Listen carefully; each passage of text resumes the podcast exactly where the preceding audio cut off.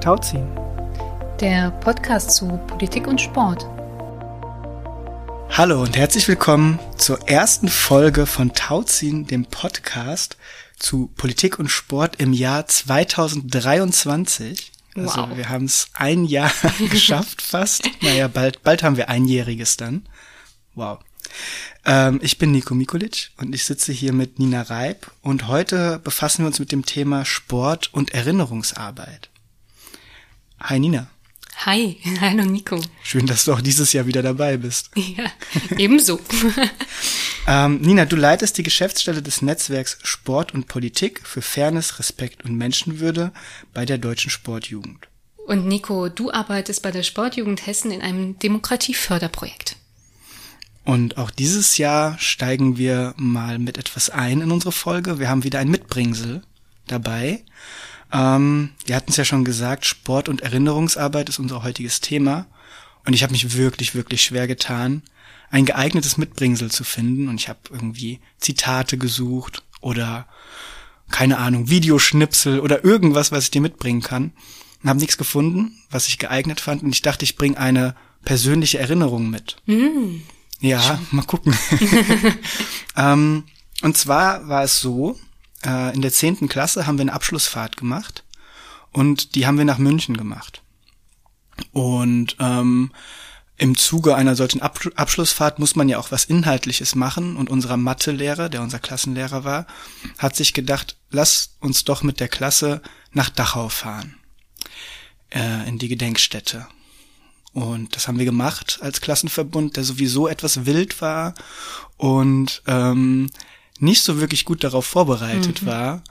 Und tatsächlich ist, sind so einige Sachen mir da auch hängen geblieben. Also ähm, es war überhaupt nicht gut. Wir haben wenig bis gar nichts mitgenommen, uns teilweise auch sehr blöd benommen. Ähm, eine Sache ist mir tatsächlich hängen geblieben, dass ein Klassenkollege dann angerufen wurde. Auf- Wir hatten damals dann schon Handys, so Klapphandys und sowas. Und auch einfach lauthals telefonierte, während wir unsere Führung hatten. Und der Rest der Klasse fand das sehr witzig und nicht empörend. Und das war, glaube ich, einer meiner ersten Berührungspunkte mit Erinnerungsarbeit. Ja, ich glaube, dass, dass diese Erinnerung teilst du mit vielen anderen Erinnerungen von Menschen, die zuhören, weil ähm, das ja oft auf dem ähm, Studienplan, auf dem Lehrplan äh, in den Schulen steht, dass man in die Gedenkstätte fährt. Ähm, ich habe ja selber in der KZ-Gedenkstätte gearbeitet als wissenschaftliche Volontärin zwei Jahre und ich weiß, ähm, dass die Pädagogik immer sehr gerne Vorgespräche geführt hat mit ähm, LehrerInnen und dass äh, auch immer gesagt worden ist, idealerweise macht ihr auch Mehrtagesprojekte und nicht nur, wir kommen, gehen einmal über die Gedenkstätte und fahren wieder. Das ist aber meistens das, was die Schulen leisten wollen und können. Aber da gilt äh, auch immer noch ähm, die Prämisse, dass eine Vorbereitung und eine Nachbereitung total wichtig ist. Wie sollen junge Menschen auch erstmal wissen, wie man sich dort benimmt? Und manchmal ist das auch eine Überforderung dieses Themas. Also man weiß überhaupt gar nicht als junger Mensch, wie man sich da benehmen will und dann macht man dann so Blödsinn. Das sind ja auch so Reaktionen von jungen Menschen, ne? Also die da so versuchen irgendwie dann ja, sich selber irgendwie abzulenken oder vom Thema abzulenken. Ähm, insofern habe ich da auch ein gewisses Verständnis, ähm, dass da auch ähm, ja SchülerInnen nicht so richtig wissen, wie sie sich benehmen sollen und sehe da sehr stark eben auch äh, diejenigen in Verantwortung, die die SchülerInnen mitbringen, ähm, da auch quasi ja guten äh, einen Rahmen zu schaffen. So. Mhm. Da sind wir schon mittendrin in so guter, guter Erinnerungsarbeit, was, mal, was man dafür braucht. Ja. Ja, genau. Von, von Worst Practice vielleicht zu Best Practice heute noch. Ähm, Oder Good Practice. vielleicht. mhm. Nico, nochmal eine Nachfrage. Ähm, bist du danach nochmal zu einer Gedenkstätte gefahren? Hast du nochmal besucht? Nee, tatsächlich nicht. Ähm, ich wäre fast dieses Jahr, das ging zeitlich leider nicht. Ähm, aber ich habe das auf jeden Fall noch vor und hatte auch später in, im Verlaufe meines Lebens auch noch andere Momente der, äh, des Gedenkens, der Erinnerungsarbeit, die das das Bild auch noch mal anders geprägt haben für mich. Ja, ja, okay. Danke fürs Teilen von einer nicht so guten Erinnerungsarbeitsgeschichte, äh, einer persönlichen, aber die, äh, glaube ich, auch einfach dazugehört. Ist auch gut darauf zu gucken. Mhm. Ja. Danke. Ich habe dir was mitgebracht. Oha. Mhm. Ähm, das ist jetzt ein schlechter Ausdruck. Ich hoffe aber, dass du so ein bisschen was erkennen kannst. Ich gebe dir jetzt ein Bild. Und ähm, würde mich freuen, wenn du einfach vielleicht kurz beschreiben könntest, was denn da zu sehen ist. Ich Ja. weiß, es sieht, man sieht es nicht so sehr gut, aber du wirst, glaube ich, wichtige Sachen erkennen können. Ähm, ja, also ich, ich beschreibe mal wieder für unsere ZuhörerInnen. Das ist ein, ähm, ja, eine Statue von einem, einem Turner, der auf einem Sportgerät turnt.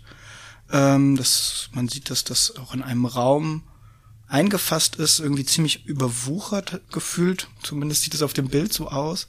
Und auch ähm, in einem, also es ist auch ein Gerüst drumherum gebaut, ein Holzgerüst.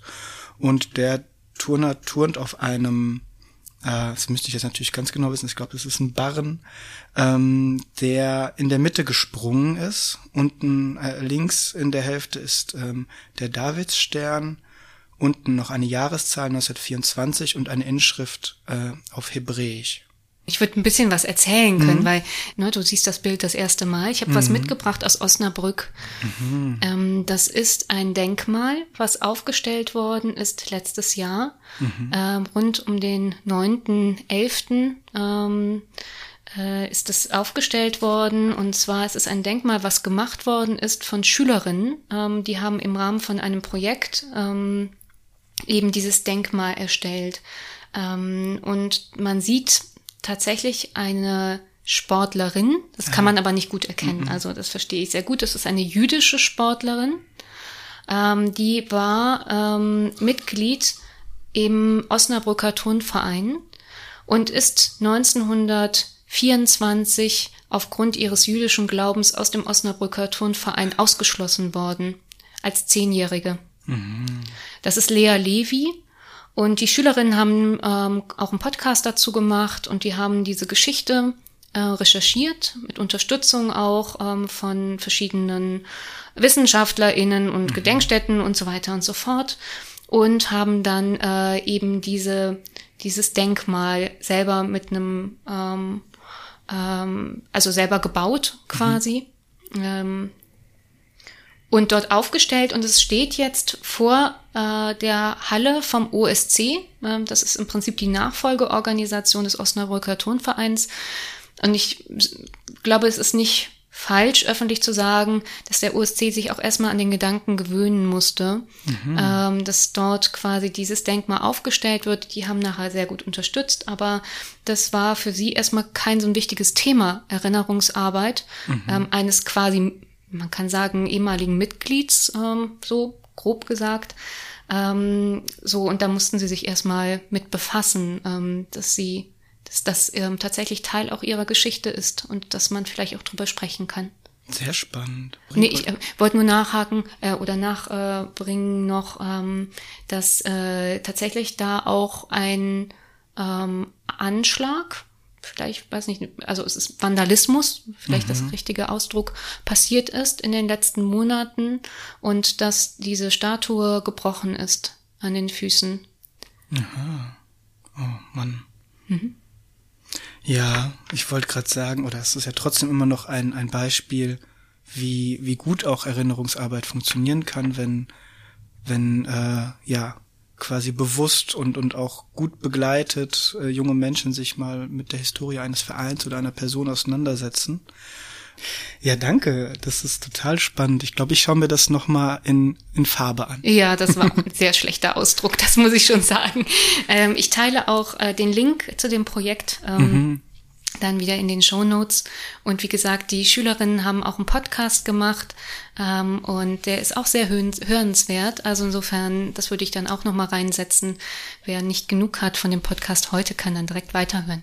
Ich habe ja gehört, dass Leute, die Podcasts hören, auch andere Podcasts hören. ja, gibt's das? ja. Ja, schön. Ach, ich mag die Rubrik total gerne. Okay, dann lass uns doch mal inhaltlich einsteigen. Und Nina, du hast, glaube ich, so ein bisschen uns was vorbereitet zum Thema Erinnerungsarbeit und was bedeutet das? Mhm, genau. Wir haben so ein bisschen den inhaltlichen Einstieg wieder. Und ich würde eher erstmal ein anderes Wort einbringen, nämlich Erinnerung, Erinnerungskultur. Und das bedeutet eigentlich, ähm, dass wir uns auseinandersetzen mit der eigenen Geschichte. Und ähm, wir setzen uns immer auseinander mit der eigenen Geschichte aus einer bestimmten Perspektive, nämlich die Perspektive ist immer aus dem Hier und Jetzt. Mhm. Also ähm, vor 30 Jahren hätten wir anders auf ähm, zum Beispiel den Nationalsozialismus und ähm, die Nachfolgegeschichte quasi ähm, und die Kontinuitäten und was das noch bis heute wirkt und mhm. Antisemitismus heute hätte man damals anders angeschaut, als wir es heute anschauen. Also es ist immer geprägt mhm. durch in unsere Interpretation und unser Wissen und unsere Lebensumstände äh, und unsere Perspektive, wie sie dann eben heute und jetzt ist. Mhm. Genau. Und ähm, Erinnerungsarbeit ist im Prinzip dann quasi die pädagogische Herangehensweise an Erinnerungskultur. Also wie geht man mit ähm, Geschichte um und wie arbeitet man mit ihr und wie, wie erinnert man sich ja. an unsere Geschichte. Ähm, und da sind im Prinzip bis heute, nur leider nicht mehr lange, die wichtigste Säule von Erinnerungsarbeit ZeitzeugInnen, also mhm. die Überlebenden zum Beispiel des Holocaust, ähm, wenn wir jetzt auch über den NS sprechen. Ja. Und natürlich, das wissen wir schon lange, die ZeitzeugInnen, die jetzt noch da sind und denen wir jetzt noch zuhören können, sind eigentlich Kinder gewesen zu Zeiten des, NS und ähm, sind auch schon sehr hochbetagt. Mhm. Und das ist eben immer wieder ein Glück, wenn wir die Chance haben, mit ihnen in Kontakt zu kommen. Das wird nicht mehr ewig möglich sein. Ähm, genau, und andere Säulen quasi von Erinnerungsarbeit ähm, sind natürlich auch Gedenkstätten. Mhm. Zum Beispiel eine KZ-Gedenkstätte Dachau, aber es gibt ja auch ganz, ganz viele andere. Es sind auch Schulen, die sich da bewusst ähm, das Thema ähm, vornehmen und Projekte machen, wie das, was wir gerade da gehört haben. Mhm. Oder Stadtarchive oder kleine Initiativen, ähm, mhm. so, die sich in oftmals Ortschaften ge gegründet haben, zum Beispiel Stolperstein-Initiativen. Mhm und im Sport ähm, würde ich sagen, äh, ist Erinnerungsarbeit vor allen Dingen ganz lange vorangetrieben worden im Fußball und dort durch die Fanszenen. Die haben das aufgegriffen vor rund 20 Jahren und haben ähm, das ganz stark vorangetrieben. Genau. Das ist so, glaube ich, so dass ähm, so der Kontext zu, was ist eigentlich so Erinnerungsarbeit.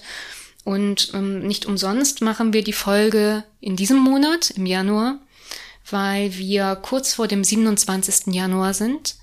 Der 27. Januar ist der Tag der Befreiung des Vernichtungs- und Konzentrationslagers Auschwitz mhm. durch die Rote Armee und äh, ist auch ähm, ja der Holocaust internationale Holocaust Gedenktag und auch in Deutschland der Gedenktag an die Opfer des Nationalsozialismus. Mhm werde da gleich bestimmt noch ein bisschen was zu erzählen, ja. äh, was der 27. Januar im Sport so kann. Ähm, aber wir haben uns bewusst gesagt, dass wir gerne deshalb, weil wir in diesem Monat diesen Gedenktag haben, uns jetzt auch mit dieser Folge, ähm, also mit diesem Thema in dieser Folge beschäftigen wollen. Ja, ja, vielen Dank für diese Einordnung und Einführung. Ähm, ich ähm, kann auch quasi aus meinem eigenen Erleben berichten, wie eindrucksvoll Zeitzeugen Gespräche, Interviews sind. Meine nächste Schulerfahrung, die bringe ich jetzt auch noch mal mit rein, äh, war nämlich dann in der Oberstufe. Da hat, äh, da haben wir eine Schülerzeitung gemacht und unsere, unser Geschichtslehrer, Geschichtsleistungskurs, ähm, hat, äh, hat uns unter anderem mit Zeitzeugen in Kontakt gebracht und wir haben die interviewt und ähm, dazu dann, ich glaube, ein Film, das war so ein Filmprojekt und so einen kleinen Artikel geschrieben und so. Und das war quasi diametral anders. Also mhm. quasi die andere, die andere Ecke der, der Erfahrung, was Erinnerungsarbeit und pädagogische Arbeit zur Erinnerung angeht. Ähm, weil das natürlich nochmal eine ganz andere Eindrücklichkeit hatte und ähm, uns das dann auch als junge Menschen doch schon sehr geprägt hatte. Ähm, wir haben da nicht so was Tolles geschaffen wie dieses, ähm, wie dieses Denkmal, aber es war trotzdem, äh, trotzdem sehr eindrücklich. So habe ich die ähm, Zeitzeugengespräche oder jetzt sagen wir einfach die Begegnungen mit Zeitzeugen mhm. ähm, auch sehr äh, immer erlebt. Also dass es sehr eindrücklich ist und ich glaube, dass es auch quasi meine Arbeit bis heute prägt. Also wenn ich mich ähm, selber stark mit dem Thema Rechtsextremismus oder Zusammenhalt der Gesellschaft und all solchen Themen beschäftige, dann liegt das nicht nur, aber auch ganz stark ähm, an diesen Begegnungen mit den Menschen. Mhm ähm, die uns ja auch was mitgegeben haben. Also die Menschen haben ja ähm, sch recht schnell nach der Befreiung mitgegeben, ähm, ein Nie wieder. Ähm, mhm. Also es darf nie wieder passieren. Und wenn jetzt Zeitzeugen und Zeitzeuginnen sprechen, dann sagen die das auch immer wieder. Die sagen ganz oft, es darf nie wieder passieren. Und sie sagen auch ganz oft, ähm, dass es nicht so ist, dass ähm, es eine Schuldfrage gibt, die jetzt noch zu klären ist, vor allen Dingen nicht bei der jungen Generation. Das haben mhm. die äh, Überlebenden sehr schnell auch klargestellt, ähm, dass es da nicht um Schuldzuweisungen geht. Ähm, also abgesehen von denjenigen, die tatsächlich TäterInnen waren, aber die jungen Menschen eben nicht, sondern es ist eher eine Aufforderung, Verantwortung zu übernehmen, dass mhm. das nie wieder passiert. So, das ist ähm, ja etwas, was sehr, sehr eindrücklich ist ähm, und was immer wieder ja auch wiederholt wird und was auch eine Grundlage von vieler Arbeit der im Bereich Erinnerungsarbeit ist. Mhm. Und es öffnet ja auch einen Raum, miteinander zu sprechen, mhm. wenn es ähm, eben nicht, also auch anklagend, aber eben nicht nur anklagend ist, sondern ähm, auch eine Verantwortungsübernahme einfordernd ist, aber gleichzeitig auch klar macht, das, was in der Vergangenheit passiert ist, ist nicht die Schuld der neuen Generation, sondern der Umgang damit ist das, was die neue Generation ähm, ja, dem sich die neue Generation annehmen muss. Ja, ja, also es gibt ganz viele Überlebende, die heute noch leben und oder die letzten Jahre noch gelebt haben. Denen war genau der Dialog mit jungen Menschen total wichtig. Mhm. Die haben sehr bewusst ähm, Schulen aufgesucht und äh, mit ihnen, also gelesen aus vielleicht auch eigenen Büchern mhm. und sind ins Gespräch gekommen. Und zum Beispiel ähm, aus dem ich kenne es aus, dem, aus der Initiative Nie wieder, äh, mhm. über die wir gleich sprechen werden, ähm, ist zum Beispiel eine Überlebende des Holocaust, Eva Cepessi, mhm.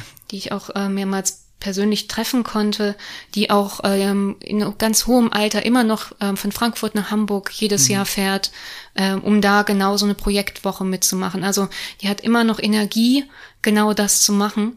Ähm, und, und ihr ist auch solche, also genau solche Treffen sind ihr total wichtig, ähm, mhm. so ins Gespräch zu kommen und die Botschaft immer wieder mitzugeben und dass das nicht vergessen wird. Mhm. Ich glaube, das ist auch wichtig. Also sie haben da wirklich Schlimmstes erlebt äh, in der Zeit und ähm, ich, traumatische Dinge, sehr viele Angehörige verloren, waren vielleicht irgendwann als Kinder alleine, ähm, mhm. so und das aber das nicht vergessen wird, dass das gesehen wird von den Menschen und eben nie wieder passiert. Das sind, glaube ich, so so Kernsätze, die man immer hört. Mhm. Mhm.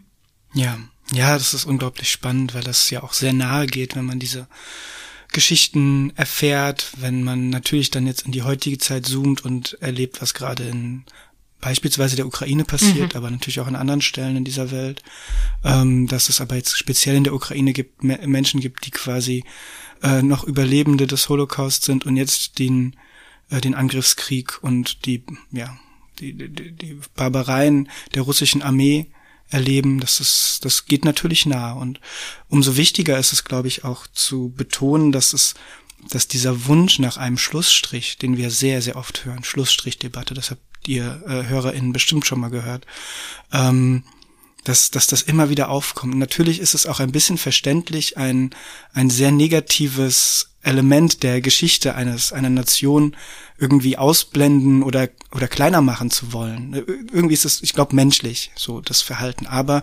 gleichzeitig haben wir jetzt, glaube ich, in unseren einleitenden Worten hier gesehen, dass das dass das genau der, der Gegen, das Gegenteil ist von dem, was passieren müsste. Weil ähm, wie soll man aus der Vergangenheit lernen, wenn man sich nicht mit ihr beschäftigt? Hm.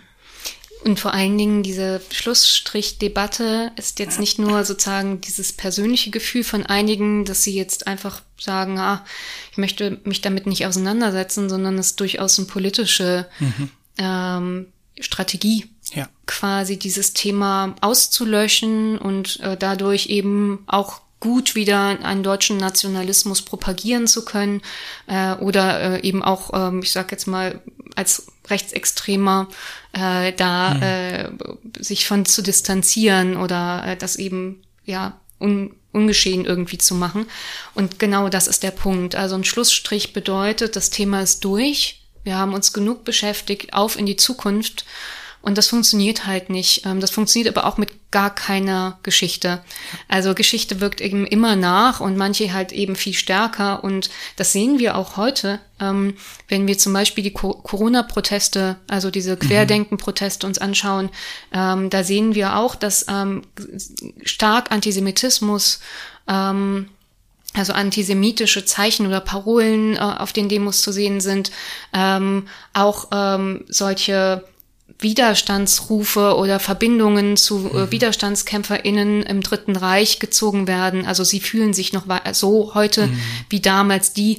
Und gerade dann sieht man, okay, also dass diese Themen sind so wahnsinnig wichtig und so aktuell, mhm. dass man überhaupt gar keinen Schlussstrich ziehen kann. Ja, ja total interessant. Ich glaube, was man, was ich in dieser ganzen Situation auch noch äh, hinschauenswert finde, und wir reden da jetzt nicht ganz lange drüber, oder ich bringe das nur kurz ein, aber insbesondere ähm, auch spannend für den Sport, die, der Übergang zwischen äh, NS, Befreiung und dann Bundesrepublik ähm, hat ja auch häufig dazu geführt, dass viele Menschen, die in der NS-Zeit in Führungspositionen, in Richterinnen waren oder ähnliche wichtige Positionen eingenommen haben, auch in der Bundesrepublik in ähnlichen Feldern oder in denselben Feldern tätig waren und auch Machtpositionen eingenommen haben. Und das finde ich, ähm, das finde ich sehr, sehr spannend und auch immer wieder erschütternd, wenn ich dazu lese. Ähm, und auch der Sport könnte da, glaube ich, auch noch mal die Lupe anlegen. Oh ja, müsste unbedingt. Also Kontinuitäten von Eliten, das mhm. gab es auch im Sport, ob in großen Sportorganisationen oder in Vereinen. Da wurde halt eben wieder ein neuer Stempel vorne drauf gesetzt und äh, weitergemacht. Das ist auch zum Teil, ich sage jetzt mal, Überlebensstrategie von einem Land, weil äh, mhm. ohne bestimmte ich sag, Eliten hat jetzt, ist ja auch immer so negativ ähm, Begriff inzwischen, aber ohne bestimmte Menschen, die auch bestimmte Ausbildung haben mhm. oder etwas machen oder Kenntnisse haben, ähm, kann ein Land auch schlecht weitermachen. Das Problem ist, dass das nicht bearbeitet worden ist. Mhm. Das ist ja erst Ende der 60er, Anfang der 70er Jahre irgendwie ansatzweise äh, problematisiert worden. Also das eine ist die Frage, wen lassen wir weiter auf bestimmten Positionen. Das andere ist, diese Menschen haben weitergemacht, als wäre nichts gewesen und wurden nicht in Frage gestellt mhm. und ähm, auch vielleicht bestimmte Haltungen, die sie auch weiter mit sich getragen haben, mhm. also die waren dann ja auch nicht brainwashed so, ja. ähm, die äh, wurden dann auch als normal angesehen und haben dann natürlich auch die neue Bundesrepublik ähm, geprägt. Mhm. Anders war es natürlich in der DDR. Die haben dann ja eine andere Losung gehabt, also die antifaschistische Losung quasi als Gegenmodell, wobei ich da auch sagen würde, da gab es auch Kontinuitäten. Ja. Ähm, so, also, ähm, aber die wurden halt, sagen wir, dadurch, dass ähm, der Staat sich als grundweg antifaschistisch verstanden hat, anders überdeckt, also ideologisch überdeckt sozusagen. Äh, in der Bundesrepublik gab es da eher so ein Weiter so, ähm, so das äh, wurde mhm. anders geframed vielleicht mhm. auch. Aber das ist eine super spannende Geschichte und ja, du hast gesagt Lupe. Ich glaube, da brauchen wir eine dicke Lupe äh, und die sollte unbedingt angesetzt werden, ähm, da nochmal auf die eigenen Strukturen zu schauen. Ähm, aber wir sind ja jetzt auch hier, um, um auf den Sport zu schauen. Ich glaube, das ist fast eine super Überleitung, äh, damit wir da tiefer reinkommen.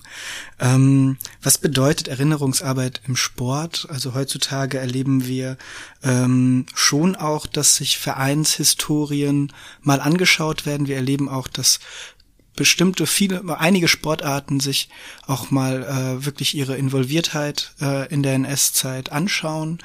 Ähm, du hast den Fußball vorhin genannt als als ein Beispiel, ähm, der da vorangeht. Ähm, und da kommen wir auch gleich nochmal drauf zu, wenn wir über nie wieder sprechen. Ähm, spannend finde ich es natürlich auch, das habe ich auch schon erlebt, ähm, wenn Sportvereine sich mal äh, ja, das vornehmen und in ihre alten Protokolle schauen. Mhm. Ne? Wenn es dann noch ein Archiv gibt und einen Verein habe ich auch begleitet, die haben das gemacht. Ähm, also ich habe sie nicht dabei begleitet, sondern später, aber die konnten ähm, ganz gut von ihrer Vereinshistorie erzählen. Und das hat sie schon noch mal gestärkt, auch in ihrer Haltung, auch in ihrem Interesse, sich mit dem Thema ähm, NS-Zeit und Aufarbeitung auch zu beschäftigen. Mhm.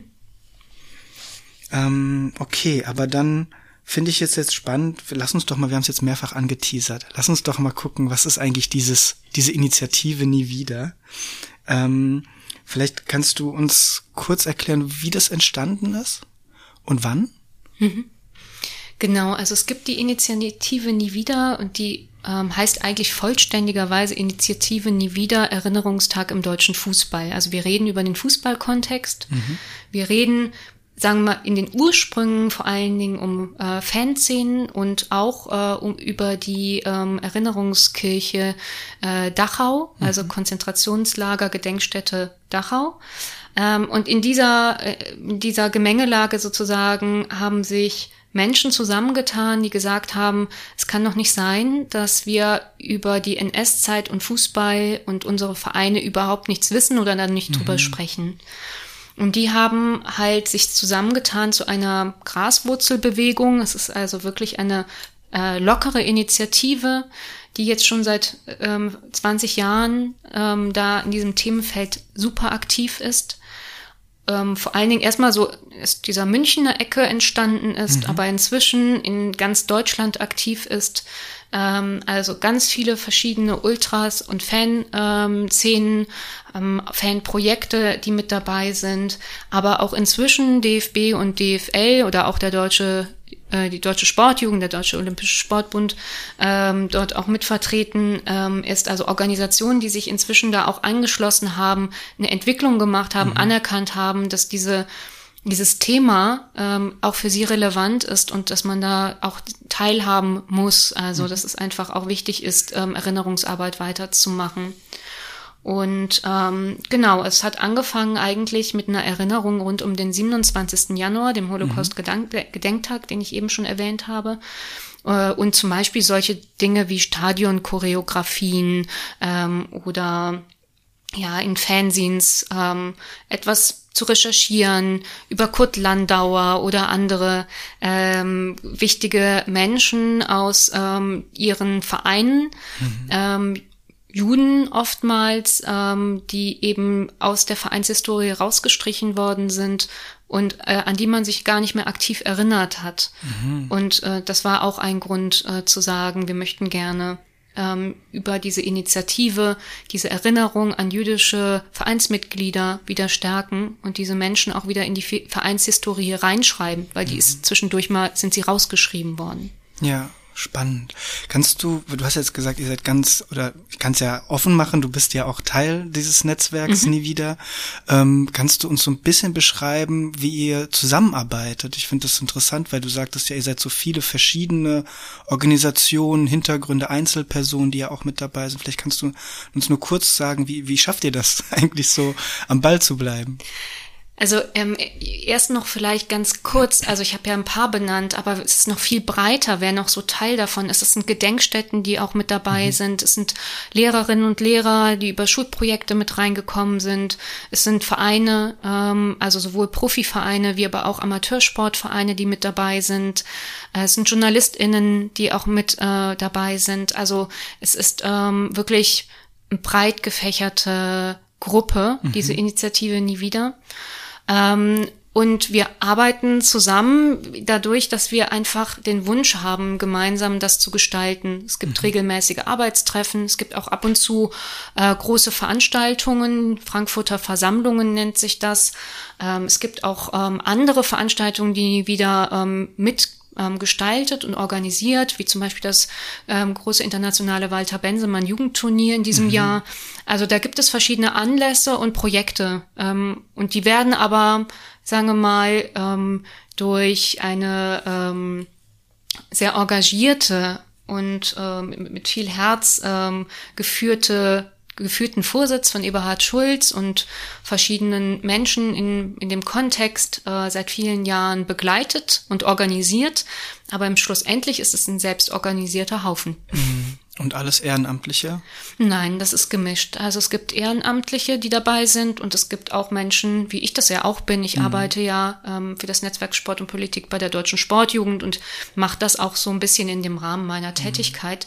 Ähm, aber auch zum Teil ehrenamtlich. Es kommt immer ein bisschen drauf an. Aber es gibt tatsächlich auch Menschen, die das rein ehrenamtlich machen und äh, denen das Thema einfach am Herzen ist, wie zum Beispiel viele Fans, mhm. ne, die das einfach deshalb dann machen, ja. Genau wie schafft ihr das denn? Ähm, es ist ja oft so, wenn man von Erinnerungsarbeit spricht, dann denkt man natürlich ganz viel an ähm, an Antisemitismus, die Auslöschung äh, der Juden in der NS-Zeit. Schafft ihr das, die Multiperspektiven, die es da gibt, in dem Kontext reinzuholen? Und wie schafft ihr das? Ja, genau. Also natürlich auch Maccabi, ähm, der jüdische Sportverband in Deutschland ähm, oder internationale jüdischer Sportverband, aber es gibt auch Maccabi Deutschland. Die sind auch mit dabei, ein mhm. sehr, sehr wichtiger Partner auch bei uns.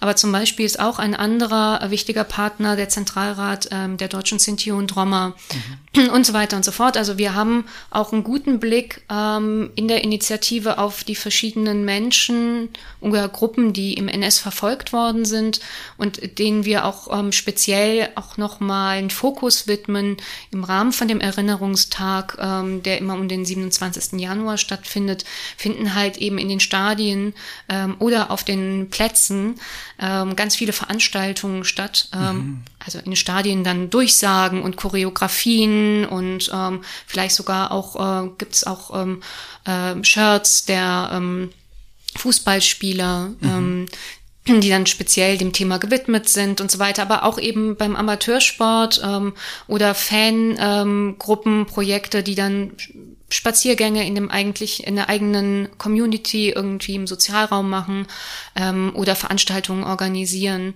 Das ist halt also eine große Bandbreite eigentlich an, an äh, Aktivitäten, die da durchgeführt werden in dem Rahmen vom, vom 27. Januar. Schön. Und ähm, jetzt ist der ja bald. Ja. Was habt ihr dieses Jahr ein, ein Motto oder ein, ein Schwerpunkt gefunden? Genau, also das haben wir auch seit einigen Jahren. Das haben wir nicht immer gemacht, aber seit einigen Jahren haben wir ein Schwerpunktthema. Jedes Jahr wechselt es. Letztes Jahr waren zum Beispiel Menschen mit Behinderung, davor ähm, ähm, Menschen, die aufgrund von Geschlecht oder Sexualität äh, verfolgt worden sind. Ähm, so ein Blick auf auch Diskriminierung von LGBTIQ-Menschen heute und so weiter und so fort. Also wir hatten da schon verschiedene Schwerpunktthemen und dieses Jahr ist es Frauen im Widerstand gegen den NS. Mhm. Das ist nochmal ein komplexes Thema, weil es da nicht so quasi eine klassische Opfergruppe ist. Die Frauen im Widerstand gegen den Nationalsozialismus waren ja aktive Menschen. Die waren dann auch Opfer, weil sie verfolgt worden sind für ihre Arbeit. Ähm, aber sie waren vor allen Dingen Menschen mit Zivilcourage. Äh, und darauf schauen wir auf die Menschen mit Zivilcourage damals und auf Menschen mit Zivilcourage heute. Mhm. Sehr, sehr spannend. Und vielleicht noch eine Frage zur Reichweite. Wie würdest du das bewerten? Du hast ja schon ein bisschen beschrieben, das trickelt auch aus den Stadien raus, aber mhm. ähm, äh, ist, das, ist das auch Ziel der Initiative, dass, es, dass ihr eine große Reichweite habt und, und wie bewertest du die? Mm, ich glaube, das Ziel ist, dass ähm, nicht nur sozusagen die Menge, sondern dass das, was wir vermitteln wollen, nämlich ähm, eben dieses Nie wieder, mhm. was auch von, wir haben engen Kontakt mit ZeitzeugInnen und Überlebenden des Holocaust, die auch in, in der Gruppe Nie wieder sind. Ja mit denen wir eng im Kontakt sind und uns darauf immer zu berufen und sie auch als Instanz zu hören, die auch was zu sagen haben, auch mhm. zu heutigen, heutigen politischen Entwicklungen. Also das ist auch etwas, wir gucken nicht nur in die Vergangenheit, sondern schauen auch, wie das heute ist und haben auch eine ganz starke europäische Perspektive. Ähm, so, das ist sozusagen, das ist so der, der Rahmen von Nie wieder und ähm, ich glaube, Nie wieder ist schon inzwischen sehr bekannt, weil es in sehr, sehr vielen Stadien durchgeführt wird, mhm. durch DFL und ähm, DFB auch äh, kommuniziert wird. Auch darüber hinaus eben über Veranstaltungen, Stolperstein, Spaziergänge, andere Menschen, die nicht unbedingt in, ich sag jetzt mal Fan von von Schalke sind oder mhm. sowas, ähm, dann äh, damit in Kontakt kommen oder auch über andere ähm, über andere Veranstaltungen und auch eben nicht nur in Deutschland, sondern mhm. wir haben auch ähm, Organisationen zum Beispiel in Österreich, die dabei sind oder auch Kontakte zu anderen Ländern, ähm, in dem wir immer wieder auch arbeiten, bis hin eben auch ganz stark nach Israel natürlich. Mhm. Ähm, aber ich würde schon sagen, dass es bundesweit ist und dass es auch eine Strahlkraft über ähm, den Fußball hinaus hat in mhm. vielleicht den Sport und auch in ähm, zum Beispiel zumindestens Fußball Interessierte ja. auch betroffen, also oder sich auch angesprochen fühlen. Ja. Hast du denn so eine hm, eine eindrücklichste Erfahrung, die du vielleicht teilen kannst, willst, die die so ein bisschen sich ähm, darauf bezieht, wie, wie es im Sport aufgenommen wird oder wie, wie du merkst, dass es im Sport Widerhall findet. Also ich glaube, hm, ich könnte jetzt mehrere Sachen sagen. Zum Beispiel, ähm, unabhängig von dem Erinnerungstag am 27. Januar, habe ich mhm. eben das Walter Bensemann Turnier benannt. Das ist durchgeführt worden. Walter Bensemann war Gründungsmitglied ähm, vom DFB, mhm. war auch ähm, Grün Mitgründer vom Kicker, dieser mhm. Und er hat den Fußball, ähm, der ja Anfang des 20. Jahrhunderts noch sehr stark im sozusagen in Großbritannien, in, in England äh, verankert war, hier auch nach Deutschland und in die Schweiz gebracht, mhm. so in sein äh, Umfeld und hat sehr stark auch den europäischen Gedanken immer mitgetragen. Mhm. Also man kann noch Artikel lesen im Kicker, wo er sehr klar für ein Europa mhm. ähm, ja plädiert hat zu einer Zeit in den 20er Jahren, mhm. wo es eigentlich eher um Nationalismus ging. Ja. Und äh, er hat auch über Fußballspielen eher so eine Völkerverständigungs, äh, also eher so den, die Völkerverständigung gesehen. Und es gab jetzt dieses internationale ähm, Turnier. Das ist in Nürnberg äh, durchgeführt worden und da waren äh, Jugendmannschaft, also Mannschaften U17 ähm, und U16 Mannschaften. Mhm.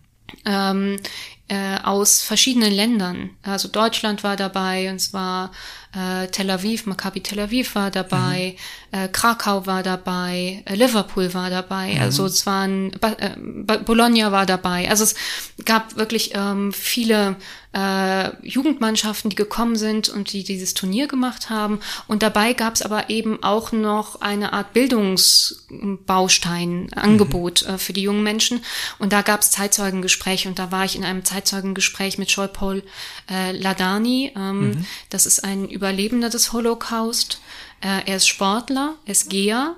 Mhm. Ähm, er war auch mehrmals bei Olympischen Spielen und unter anderem auch bei den Olympischen Spielen in München 72. Mhm. Er hat äh, da auch das Attentat selber erlebt und überlebt und ist äh, heute noch ein, ein Sportler durch und durch. Ähm, und es war sehr beeindruckend, seine Geschichte zu hören und auch mitzuerleben, dass die jungen Menschen, die da in dem Raum waren, sehr interessiert gehört haben mhm. und verstanden haben, was ähm, das Prinzip dieses Turniers war und der Gedanke von Walter Bensemann.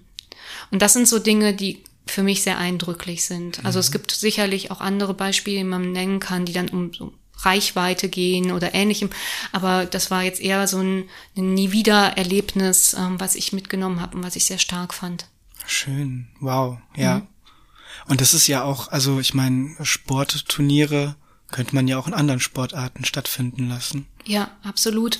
Das ist jetzt immer der Fußball, das ist auch, äh, also den ich nenne. Und es, es liegt auch einfach daran, dass eben die Ultras und die Fanszenen das so stark äh, gepusht haben. Die haben als kritische äh, Zivilgesellschaft, kritische mhm. Menschen haben sie eben auf diese Lehrstelle gepiekt mhm. und ganz viel Recherchearbeit gemacht und viele ähm, immer wieder die Verbände auch oder ja, vor allem ja die Verbände sozusagen auf verschiedene Regionalverbände oder die Vereine und dann eben den DFB auch geschubst und ja. immer wieder erinnert, dass, dass sowas gemacht werden muss, haben selber Gedenkstättenfahrten organisiert und sich selber informiert und recherchiert über Geschichten. Das haben, haben, deshalb ist der Fußball auch in dieser Hinsicht sehr stark aufgestellt und inzwischen auch der DFB mit dem Julius Hirsch Preis beispielsweise, der mhm. jährlich verliehen wird im Bereich, ähm, ich sage jetzt mal zivilgesellschaftliches Engagement, Dem mhm. Demokratieförderung ähm, und so weiter. Also da gibt es ich würde mal sagen, im Fußball gibt es jetzt gerade sehr viel, aber die deutsche Sportjugend versucht es auch weiterzutragen, äh, dieses ganze Thema auch in die anderen Sportarten. Mhm. Ähm, und eben auch um den 27. Januar jetzt nicht nur den Erinnerungstag des deutschen Fußballs, sondern auch ein bisschen Erinnerungstag für den deutschen Sport ähm, zumindest anzustoßen. Ich glaube, ja. dass da noch viel zu tun ist.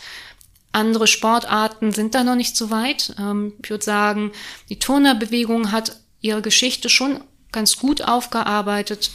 Und da gibt es auch ähm, ja, eine Befassung mit Erinnerungsarbeit, aber nicht so konsequent. Ach, ist ja auch nicht so eine Fanszene da, aber mhm. nicht so konsequent, wie es im Fußball gibt. Mm, der Deutsche Alpenverein hat sich auch ein bisschen mal mehr beschäftigt mit dem Thema.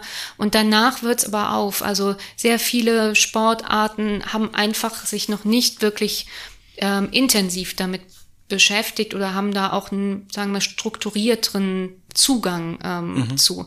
Dann ist das eher Zufall. Also ich möchte jetzt nicht sagen, dass da nichts gemacht wird. Das stimmt nicht. Mhm. Es gibt auch Sportverbände, die machen dann auch mal mit den Freiwilligendiensten eine Gedenkstättenfahrt. Aber das ist nicht so ganz systematisch, mhm. nicht so strukturiert, wie es eben im Fußball inzwischen ist. Mhm. Und es brauchte Zeit, damit das im Fußball so wurde, hast du ja mhm. gerade beschrieben. Und, und viele Menschen, die das neben allen anderen Dingen, die sie im Leben machen, auch äh, vorangetrieben haben. Ja, das ist viel Engagement gewesen von, mhm. von ja, Fans. Mhm. Ja, genau, auf jeden Fall. Und inzwischen von anderen auch natürlich, ne? Also, aber sehr, sehr viel von, von vor allen Dingen aus dem Fan- und Gedenkstätten-Kontext. Mhm. Ja.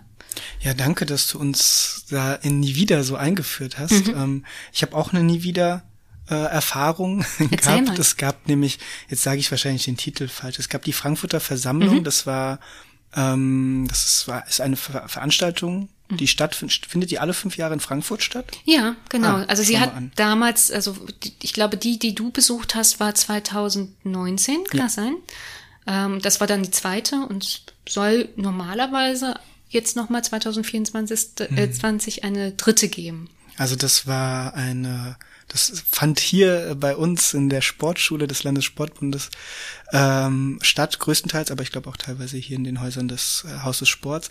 Es war eine sehr, sehr spannende Veranstaltung, weil ähm, es so eine intensive Mischung war aus Inputs von, äh, von WissenschaftlerInnen, aus ähm, Zeitzeuginnen-Gesprächen, ähm, aber auch ganz intensiven Panels mit einigen wenigen Zeitzeuginnen. Dann gab's Workshops rund um rund um das Thema. Ähm, ich war auch bei dem Workshop, wenn ich, ich erinnere mich gerade, mhm. äh, rund ähm, zu Walter Bensemann mhm. und, und und dem Kicker. Und ähm, das war für mich äh, einfach auch noch mal total interessant zu sehen, wer da alles auch sich aktiv beteiligt, ja. wie du schon beschrieben hast, die verschiedensten Menschen aus den verschiedensten Organisationen im Sport. Ähm, natürlich fußballlastig, klar, macht auch Sinn, aber eben auch aus anderen Ecken. Ähm, und ich habe das als, ähm, also natürlich, wenn ZeitzeugInnen-Gespräche da sind, hat das natürlich auch eine gewisse ähm, Trag, nicht Tragik, aber eine Tragweite, mhm. so, also so eine Tiefe, mhm. auch eine emotionale Tiefe, die dann aufkommen kann. Und gleichzeitig war es aber trotzdem so sehr bewusst nach vorne schauend. Also zu schauen, okay, wie können wir es denn umsetzen? Was, was geht denn? Also wo kann man denn was anders machen? Ich meine sogar, dass die Idee des Walter Bensemann Cups äh, die ist ein, dort entstanden. Äh, genau, dort dort entstanden ja. ist. Ja, richtig. Ähm, ich habe damit nichts zu tun gehabt. Aber ich war irgendwie, glaub, also ich habe das so im Kopf, dass dass darüber gesprochen wurde. Ähm, und das war, ich war bei einer Zeitzeugin im im Workshop, äh, die heißt Tama Dreifuß. Mhm. Die war auch ein Kind äh, in der NS-Zeit und hat ein ich glaube, mit ihrer Tochter dann zusammen, wenn ich es richtig im Kopf habe, ein, ein Kinderbuch geschrieben mhm. zu ihren Erfahrungen. Und das war, ähm, das war sehr, sehr spannend, weil das natürlich nochmal ein, ein anderer Ansatz oder ein anderer literarischer Ansatz ist. Ähm, und das habe ich als sehr bereichernd wahrgenommen. Ja. Ja, schön, dass du das teilst. Also ich erinnere mich auch an diese zweite Frank Frankfurter Versammlung, die ja über mehrere Tage stattgefunden hat. Ähm, und ähm, habe so neben vielen anderen Erinnerungen noch so zwei Dinge, die, glaube ich, jetzt auch ähm, für dich und für die ZuhörerInnen interessant sein können. Nämlich einerseits gab es eine Ausstellung zum Arbeitersport. Mhm. Und ja. das ist etwas, ähm, der, das, da geht es eben nicht nur um Fußball, sondern Arbeitersport. Und an den erinnern wir uns eigentlich sehr wenig mehr inzwischen. Ähm, das ist ja ein Bereich gewesen, der durch die Nazis sehr klar äh, verboten und auch die Menschen, die dort aktiv waren, verfolgt worden sind ähm, und nach dem Zweiten Weltkrieg fast nicht mehr vorhanden ist und war. Also es gibt noch einen Verband äh, quasi im DOSB, ähm, der aus äh, auf dieser Tradition fußt ähm, im, im Bereich Radsport, äh, Solidarität äh, heißt er. Mhm. Ähm, aber ähm, sonst gibt es das nicht mehr. Diese Struktur ist zerschlagen worden. Der Arbeitersport ist ähm, sind, was waren Vereine ähm, für ArbeiterInnen, ähm, mhm. damals ganz stark auch verbunden mit ähm, der SPD und mit Gewerkschaften mhm. und aus diesem Grund eben auch ähm, genau mit dem Verbot der Parteien der Gewerkschaften ist der Arbeitersport auch zerschlagen worden. Mhm. Und das fand ich super spannend, weil mhm. wir im Sport oftmals da gar nicht mehr so drauf gucken, auf mhm. diesen, diesen Teil der Geschichte, mhm.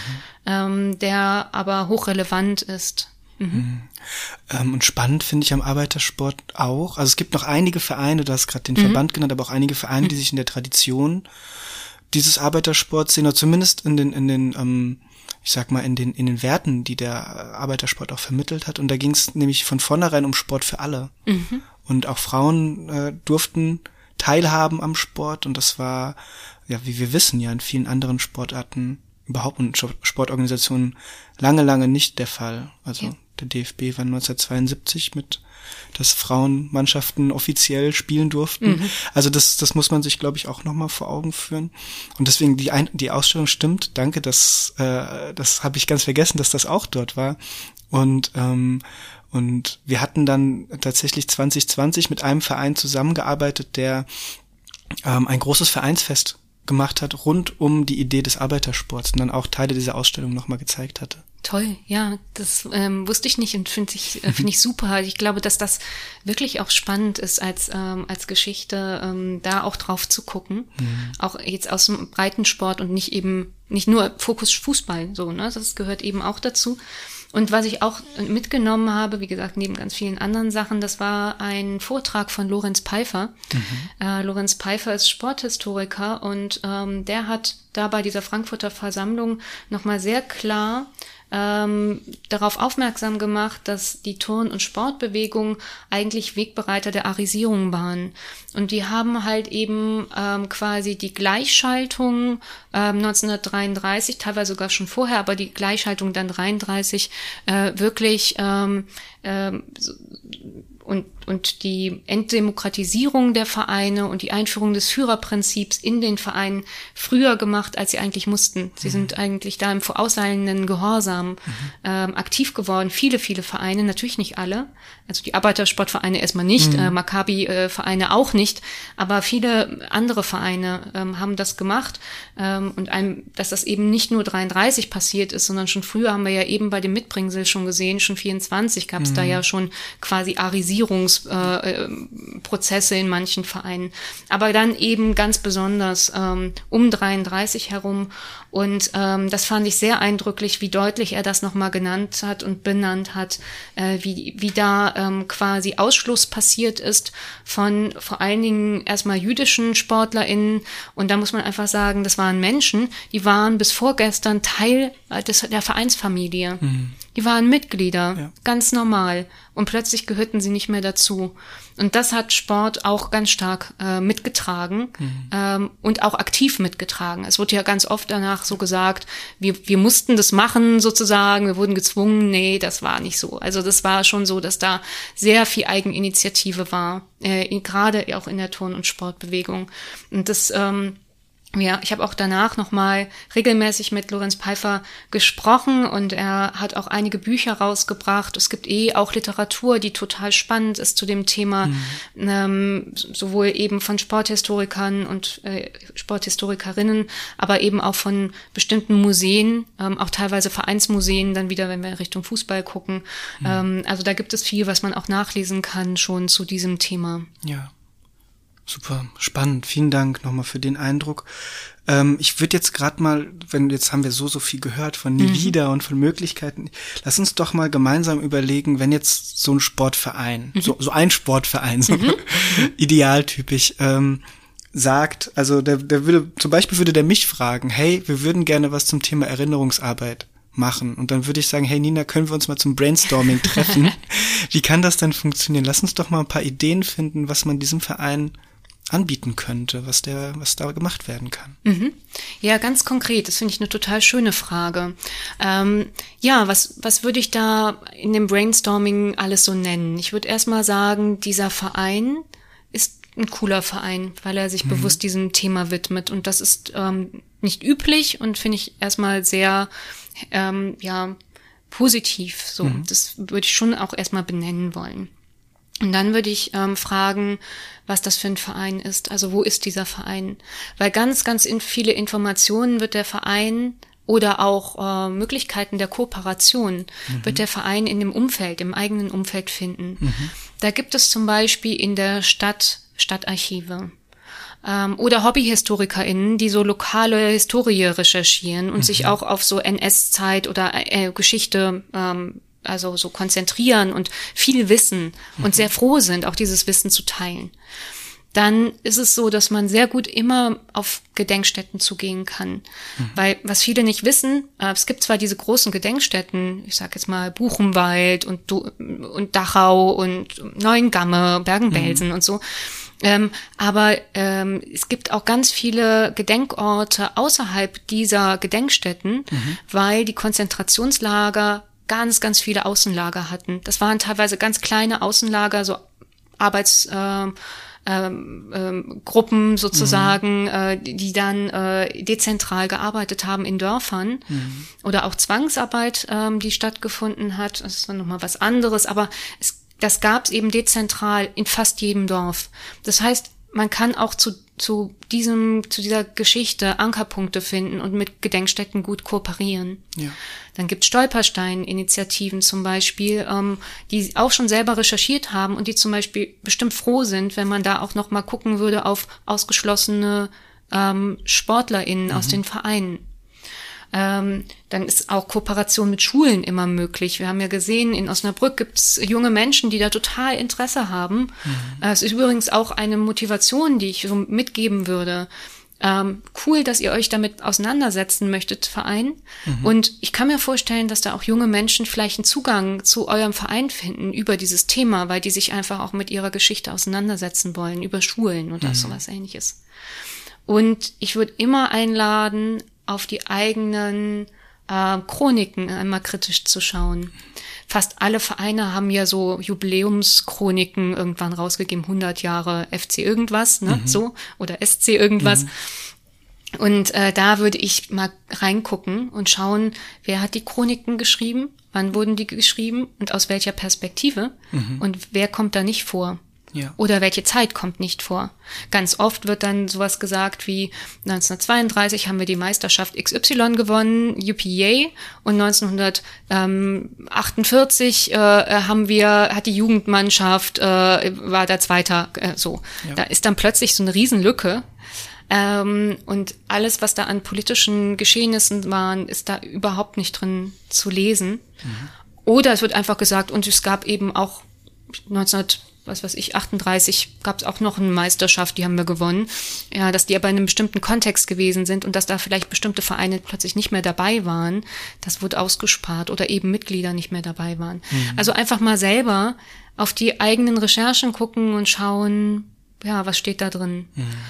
Ich glaube, dass man viel Unterstützung bekommt, wenn man das nur möchte. Und da braucht man auch nicht so viel Angst zu haben, ähm, man muss ja auch nicht als Verein direkt das Rad neu erfinden und ein Riesenprojekt machen. Vielleicht reicht es ja auch schon mal zu sagen, wir fahren zusammen in eine Gedenkstätte und gucken uns das mal an und überlegen, was wir machen wollen mhm. und machen vielleicht rund um den 27. Januar ähm, zusammen mit dem Erinnerungstag äh, im deutschen Fußball und nie wieder eine kleine Veranstaltung, ähm, wo wir dann quasi das Thema auch mit mhm. verarbeiten und bearbeiten und ähm, sichtbar machen.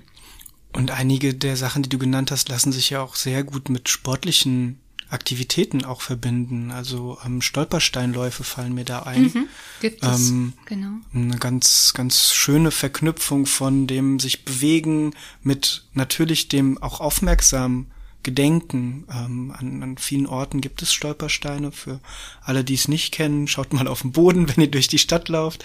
Das sind kleine Messingplatten, auf denen äh, meistens ein paar persönliche Daten von Personen eingraviert sind, die äh, an der Stelle gewohnt haben und ähm, deportiert wurden oder ähnliches. Mhm. Ähm, und da kann man natürlich kleine Staffelläufe auch machen und ähnliches und aufmerksam machen auf diese ich sag mal, diese Mini-Intervention des Gedenkens, die es an vielen Orten gibt in Deutschland. Ja, genau. Oder es gibt auch sowas wie Benefizturniere, die durchgeführt werden ähm, und die oder die man durchführen kann, die dann unter diesem Motto sind, wo man sich dann mal einfach nochmal mit beschäftigt. Mhm. Ähm, auch solche Dinge sind gut möglich. Ähm, so, ich finde, das ist auch eine Chance, weil einfach ähm, so auch gerade junge Menschen über den Sport auch einen emotionalen Anknüpfungspunkt für das Thema bekommen. Also ähm, das ist dann vielleicht auch einfach eine Meta-Ebene, dass man einfach sagt, okay, wenn wir das Thema weiter voranbringen können, ist der Sport halt einfach eine super Möglichkeit, mhm. ähm, weil es eben genug darüber zu berichten gibt im Sport. Also äh,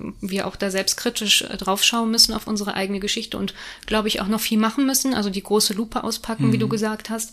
Also nicht nur nach 45, sondern auch äh, zu der Zeit vor 33 und der Zeit äh, des NS. Ähm, aber es ist eben auch ein wirklich gute Möglichkeit über Sport ähm, junge Menschen auch emotional mit dem Thema zu verknüpfen mhm. oder sich selber mit dem Thema zu verknüpfen. Und mhm. dann kann man, ja, wie auch immer, auch ein Benefits-Turnier mit, was weiß ich, Maccabi zusammen machen. Oder mhm. da gibt's ganz viele Ideen.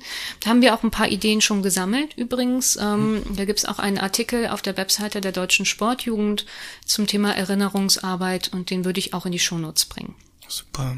Und es ist ja auch eine schöne Chance, wie du schon sagtest, junge Menschen vielleicht in Engagement heranzuführen über ein kleines Projekt zu einem Thema, wenn sich es dann noch mit dem Leistungskurs Geschichte verknüpfen lässt, den man sowieso absolvieren muss.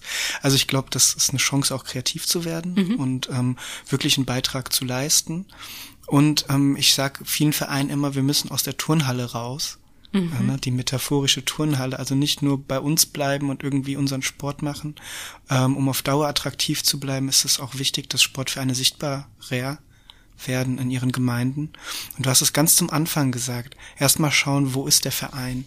Und ganz oft ist nämlich die Motivation, habe ich mitgekriegt, wenn Menschen sich mit Geschichte auseinandersetzen wollen, dass sie im Lokalen erstmal schauen wollen. Ja. Was ist eigentlich unsere Dorfgeschichte?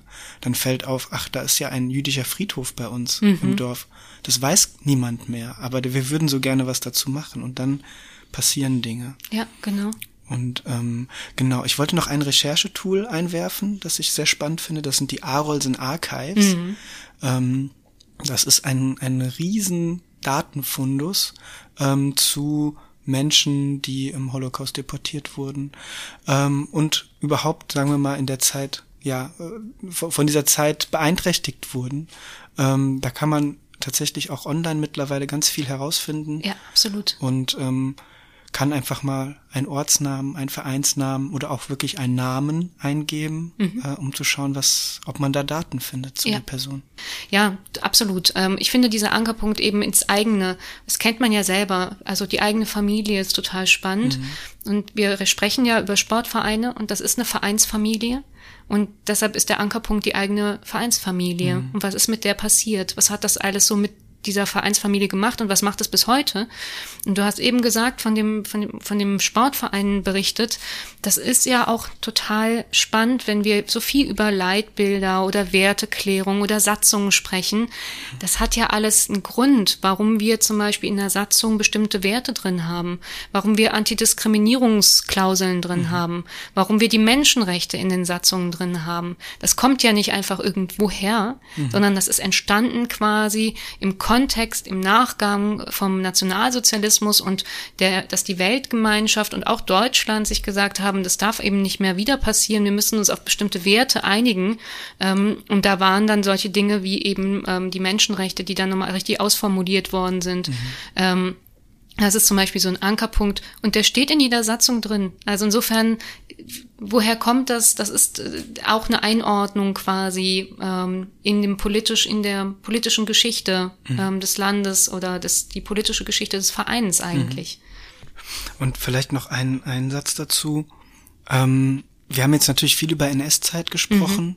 aber ähm, beim Thema Erinnerungsarbeit kann es ja auch andere Anknüpfungspunkte geben. Also ein Verein äh, in Grenznähe hier in Hessen könnte sich vielleicht auch äh, stärker mit der äh, mit dem DDR-Sport beschäftigen und mit der eigenen Verwickeltheit des Vereins oder wie auch immer in dieser Zeit. Ähm, auch das kann natürlich ein total wichtiger Punkt in der Erinnerungsarbeit sein oder ein ähm, sogenannter Migrantensportverein, der sich in der in der Zeit der Gastarbeiter äh, des Gastarbeiterzuzugs gegründet hat, könnte auch dort mal in die eigene Historie mhm. reinschauen. Da gibt es total spannende ähm, Public History Projekte, wo jetzt auch ähm, Geschichten von Menschen, die, ähm, die zugewandert sind, auch mal zum Tragen kommen und überhaupt erst bekannt werden, weil das natürlich auch eine große Leerstelle Find ist in der, in, in der öffentlichen, im öffentlichen Diskurs und in der öffentlichen äh, Wahrnehmung. Mhm.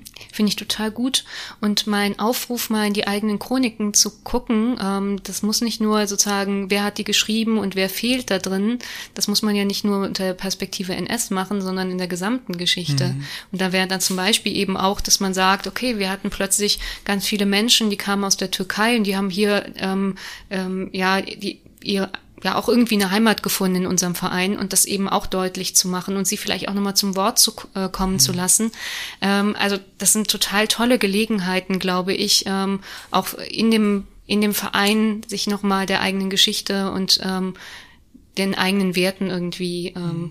ja sich de dessen bewusst zu machen. Mhm. Ja, und auch diesem Idealsport für alle mhm. auch ein Stück näher zu kommen. Ja. Ja, schön. Guter, guter Hinweis noch. Okay, wow. Vielen Dank, das war total cool. Lass uns noch mal ein paar Keypoints raushauen. Das machen wir und vielen Dank für die vielen Fragen. Das war total schön.